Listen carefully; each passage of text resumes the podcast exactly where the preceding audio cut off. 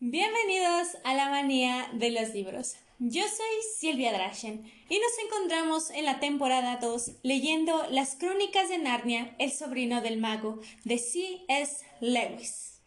Así que sin más que decir, empecemos con el episodio. Capítulo 7. Lo que sucedió ante la puerta principal. Bien, esclavo, ¿cuánto tiempo debo de esperar mi carruaje? Tronó la bruja.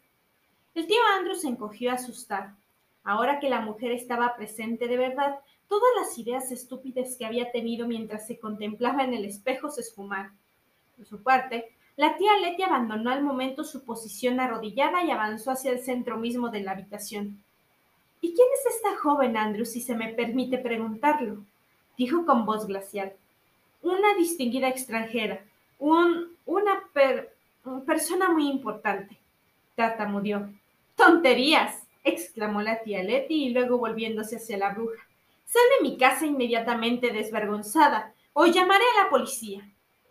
Pensaba que la desconocida pertenecía a un circo y no le parecía correcto que la gente fuera por ahí con los brazos al descubierto. ¿Quién es esta mujer? inquirió Yadis. De rodillas, sierva, antes de que te fulmine. En esta casa nadie me levanta la voz, jovencita, la reprendió la tía Letty. Al instante, al menos así se lo pareció al tío Andrew, la reina se irguió a una mayor altura, si eso era posible. Sus ojos relampaguearon y extendió el brazo con el mismo gesto, y las mismas palabras horribles que hacía poco habían convertido en polvo las puertas del palacio de Charm. Pero nada sucedió excepto que la tía Letty, pensando que aquellas palabras tan horrorosas eran una frase hecha muy vulgar, exclamó Ya decía yo, esta mujer está borracha, borracha. Ni siquiera es capaz de hablar con claridad.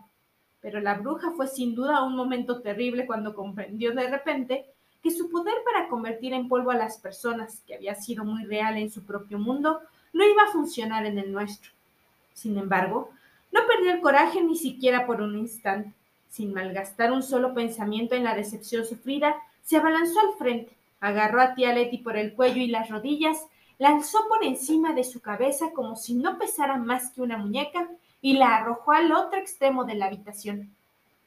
Mientras la tía Letty volaba aún por los aires, la criada, que estaba disfrutando de una mañana de lo más emocionante, introdujo la cabeza por la puerta y dijo Con su permiso, señor, el coche de caballos espera. Pues sigo, esclavo, indicó la bruja al. El anciano empezó a refunfuñar algo sobre violencia lamentable. Realmente debo protestar. Pero una simple mirada de Yadis lo hizo enmudecer de golpe. La mujer lo sacó de la habitación y de la casa. Digori bajó corriendo la escalera a tiempo de ver que la puerta de la calle se cerraba tras ellos. ¡Cáscaras! exclamó. Ahora anda suelta por la ciudad y con el tío Andrew. Me gustaría saber qué sucederá ahora. Vaya, señorito Digori, dijo la criada que disfrutaba una barbaridad. Me parece que la señorita Ketley eh, se le ha hecho daño. Los dos se precipitaron al salón para averiguar qué había sucedido. Si la tía Letty hubiera caído sobre tablas desnudas o incluso sobre la alfombra, supongo que se le habrían roto todos los huesos. Pero por una inmensa suerte había ido a caer sobre el colchón. La mujer era una anciana dura de pelear. Las mujeres a menudo lo eran en aquellos tiempos. Una vez que hubo aspirado unas cuantas sales y permanecido sentada muy quieta unos minutos, declaró que se hallaba perfectamente, aparte de tener unas cuantas marcas de golpes. No tardó en tomar el control de la situación. Sara, dijo la criada, que vuelvo a repetir, jamás se había divertido tanto. Ve a la comisaría enseguida y diles que hay una lunática peligrosa suelta por ahí. Ya le subiré yo el almuerzo a la señora Kirke. La señora Kirke era, claro está, la madre de Digori. Una vez que hubieron ocupado del almuerzo de su madre, Digor y la tía Letty tomaron el suyo, y después de eso el niño se dedicó a pensar muy seriamente. El problema era cómo devolver a la bruja a su propio mundo, o por lo menos sacarla del nuestro, lo antes posible. Sucediera lo que sucediese, no se le debía permitir que se dedicara a arrasar la casa. Su madre no debía verla, y si era posible, tampoco se le debía permitir que corriera a sus anchas por Londres. Diggory no había estado en el salón cuando intentó fulminar a la tía Letty, pero la había visto fulminar las puertas del chan. Por lo tanto, conocía sus terribles poderes y no sabía que los había perdido al llegar a nuestro mundo. También sabía que la mujer tenía la intención de conquistar nuestro mundo. En aquel momento, por lo que él sabía, podría estar volando el palacio de Buckingham o el Parlamento. Y era casi seguro que un cierto número de policías habrían quedado reducidos ya a motoncitos de polvo. Además, no creía que él pudiera hacer nada para evitarlo. Pero los anillos parecen funcionar como imanes, pensó. Si pudiera tocarla mientras me pongo el amarillo, los dos iríamos al bosque entre los mundos. ¿Volvería ella a perder las fuerzas allí? ¿Acaso el lugar provoca su debilidad o fue tan solo debido al sobresalto de verse arrancada de su propio mundo? Ah, supongo que tendré que arriesgarme. ¿Y cómo voy a encontrar a esa fiera? No creo que tía Leti vaya a dejarme salir, no. A menos que le diga a dónde voy. No tengo más que dos peniques. Necesitaría una buena cantidad de dinero para autobuses y transvías si tuviera que buscar por todo Londres. Ah, de todos modos no tengo la menor idea de dónde buscar. Me gustaría saber si el tío Andrew sigue con ella. Finalmente, se dijo que lo único que podía hacer era aguardar y confiar en que el tío Andrew y la bruja regresaran. Si lo hacían, tenía que salir corriendo, sujetar a la mujer y ponerse el anillo amarillo antes de que ella tuviera oportunidad de entrar a la casa. Eso significaba que debía controlar la puerta de la calle como un gato que vigila el agujero de una ratonera. No tenía que abandonar su puesto ni un instante. Así que entró en el comedor y pegó la cara, como suele decirse, a la ventana. Era una ventana en forma de mirador desde la que se podían observar los peldaños que ascendían hasta la puerta principal y ver a ambos lados de la calle, de modo que nadie podía llegar a la puerta sin que él lo supiera. Ah, me pregunto qué está haciendo Polly, pensó Diggory. Se hizo muchas preguntas al respecto mientras transcurría la primera y lenta media hora, pero tú no tienes que ponerte de locurar, porque yo voy a contarte qué hacía. Polly había llegado tarde a comer, con los zapatos y las medias muy mojadas, y cuando le preguntaron dónde había estado y qué había hecho, respondió que había estado por ahí con Diggory Kirk. Sometida a un interrogatorio más detallado, dijo que se había mojado los pies en un estanque y que el estanque estaba en un bosque. Cuando le preguntaron dónde se hallaba el bosque, contestó que no lo sabía. Cuando le preguntaron si estaba en uno de los parques, respondió sin faltar a la verdad que suponía que debía de encontrarse en una especie de parque. De todo eso, la madre de Polly sacó la idea de que la niña se había marchado, sin decírselo a nadie, alguna parte de Londres que no conocía, y entrando en un parque desconocido en el que se había divertido saltando en los charcos. Como consecuencia le dijeron que había sido muy desobediente y que eso no le permitiría volver a jugar con el chico Kirk. Nunca más si lo volvía a suceder algo parecido. A continuación, le sirvieron la comida pero sin incluir aquello que más le gustaba, y le enviaron a dormir durante dos horas enteras. Eran cosas que a uno le sucedían bastante a menudo en aquellos tiempos. Así pues, mientras Igor miraba con atención por la ventana del comedor, Polly permanecía acostada en la cama, y ambos pensaban en lo terriblemente despacio que podía transcurrir el tiempo.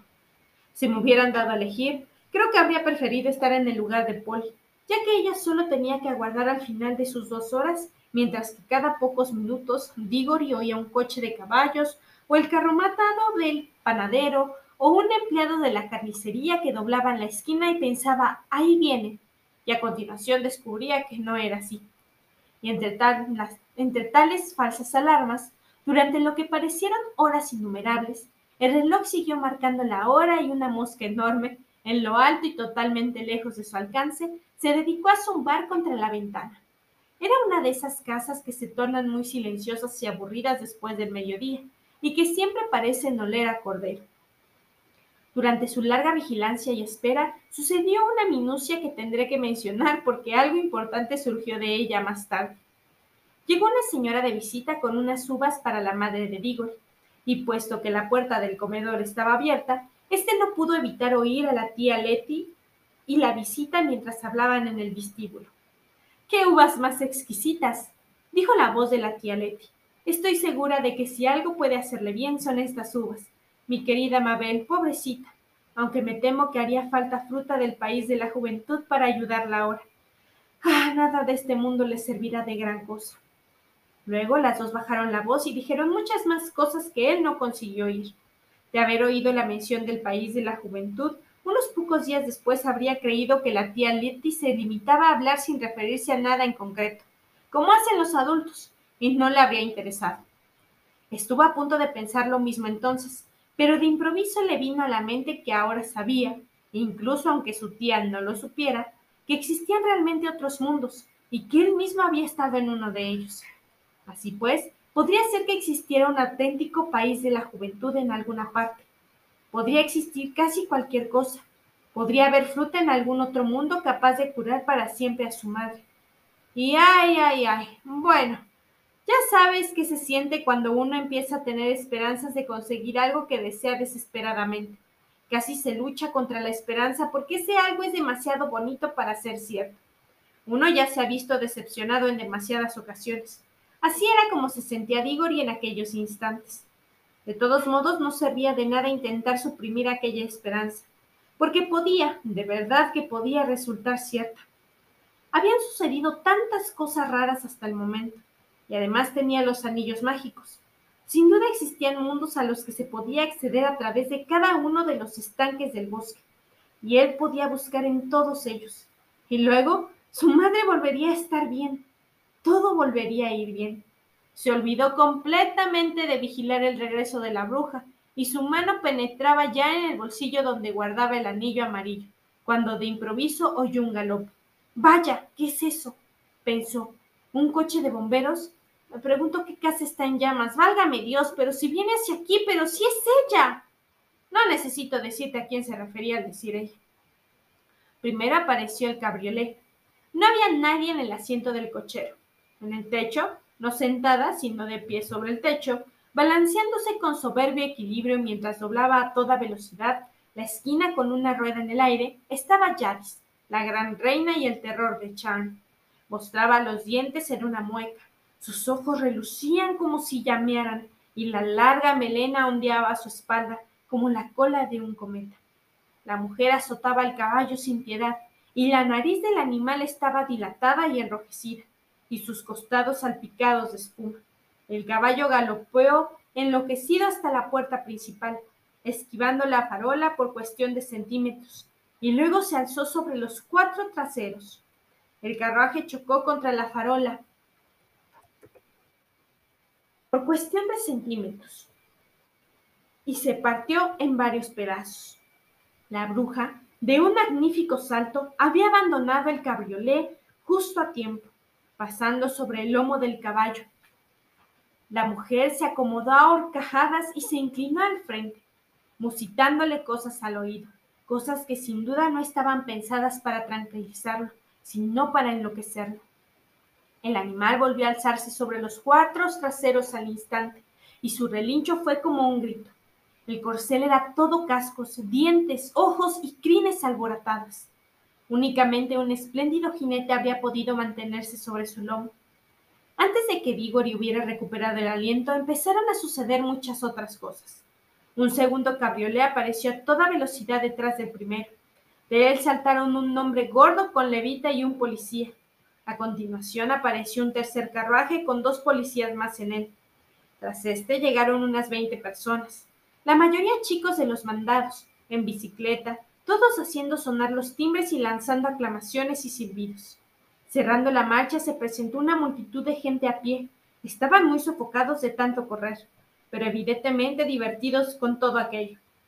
Se abrieron de inmediato las ventanas de todas las casas de aquella calle, y una sirvienta o un mayordomo aparecieron ante todas y cada una de las puertas principales. Todos querían contemplar la diversión.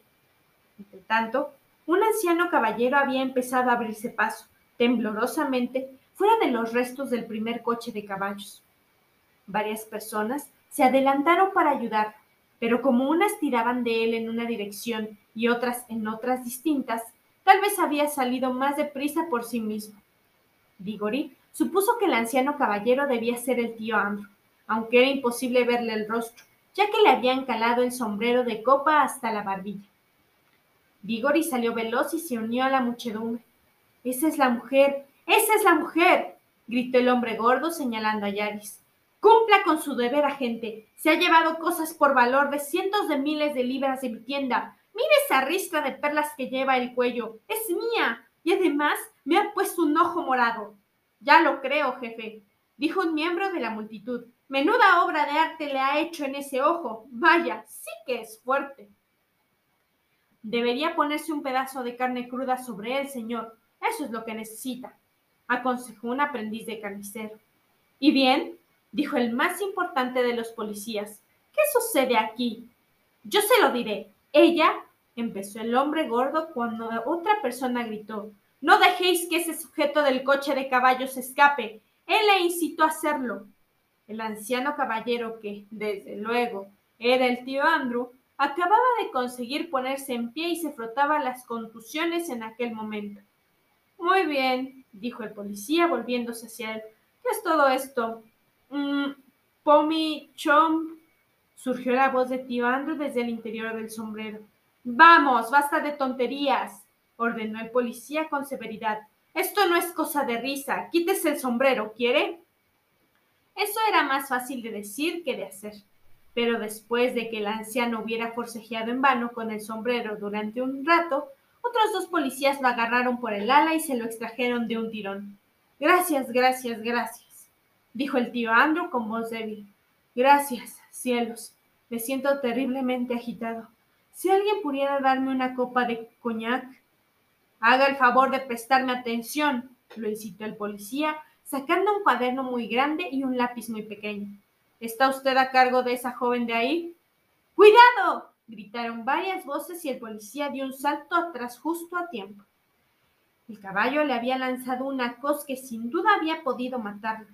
Luego la bruja hizo girar al animal de modo que ahora ella miraba a la multitud y las patas traseras del caballo estaban sobre la acera. La mujer sujetaba un reluciente cuchillo y había estado ocupada cortando los correajes que sujetaban al animal a los restos del cabriolet. Durante todo aquel tiempo, Digori había intentado colocarse en un lugar que le permitiera tocar a la bruja. No era tarea fácil, ya que en el lado más próximo a él había demasiada gente, y para poder dar la vuelta hasta el otro lado tenía que pasar por entre los cascos del caballo y las verjas de la zona que rodeaban la casa pues la mansión de Ketley tenía un sótano. Cualquiera que esté familiarizado con los caballos y en especial que hubiera visto cómo se hallaba el animal en ese momento, comprendería que aquella era una acción en tanto peliaguda. Digori sabía muy bien lo peligroso que podían ser los caballos, pero apretó los dientes y se preparó para echar a correr hacia ahí en cuando hubiera una oportunidad. Un hombre de rostro enrojecido con un sombrero hongo había abierto paso en aquel momento hasta la parte delantera de la multitud. ¡Eh, policía! llamó. El caballo que está mareando es mío y el coche que se ha hecho trizas es mío. De uno en uno, por favor, de uno en uno, dijo el policía. Pero no hay tiempo, protestó el cochero. Conozco ese caballo mejor que usted. Su padre fue caballo de batalla de un oficial, ya lo creo. Y si esa muchacha sigue poniéndolo nervioso, correrá la sangre. Vamos, solo quiero acercarme a él. El policía se sintió más que satisfecho de poder tener un buen motivo para apartarse aún más del caballo, y el cochero dio un paso al frente, alzó los ojos hacia Yadis y dijo en un tono de voz no precisamente severo Vamos, señorita, yo le sujeto la cabeza y usted se baja. Es una dama y no querrá que todos esos matones se le echen encima, ¿verdad? Seguro que quiere irse a casa y tomar una buena taza de té y acostarse un rato. Luego se sentirá muchísimo mejor. Al tiempo que hablaba, alargó la mano hacia la cabeza del caballo diciendo Calma, Frisón, tranquilo, tranquilo. Entonces la bruja habló por primera vez. ¡Perro! dijo con una voz fría y nítida que resonó con fuerza por encima del resto de ruidos. Perro, suelta nuestro corcel real. Estás ante la emperatriz Yadis. Pero antes de que termine este episodio, quiero invitarlos a que me sigan en todas mis redes sociales, Instagram, TikTok y Facebook, en la cual estaré subiendo otro tipo de contenido. Además de que me pueden seguir en YouTube, en la cual estaré también subiendo algunos videos dando mi expectativa sobre los libros y mis opiniones sobre los que vayamos leyendo durante las temporadas. Además de que si me escuchan por YouTube, no olviden suscribirse a mi canal, activar las campanitas para que YouTube les recuerde cada vez que hay un nuevo episodio y dejen su me gusta. Y si me escuchan por Spotify o por alguna otra aplicación de podcast, no olviden activar las campanitas de notificaciones para que la aplicación de su preferencia les recuerde cada vez que hay un nuevo episodio. Así que, sin más que decir, recuerden que leer les cambiará la perspectiva de la realidad. Nos vemos en un próximo episodio.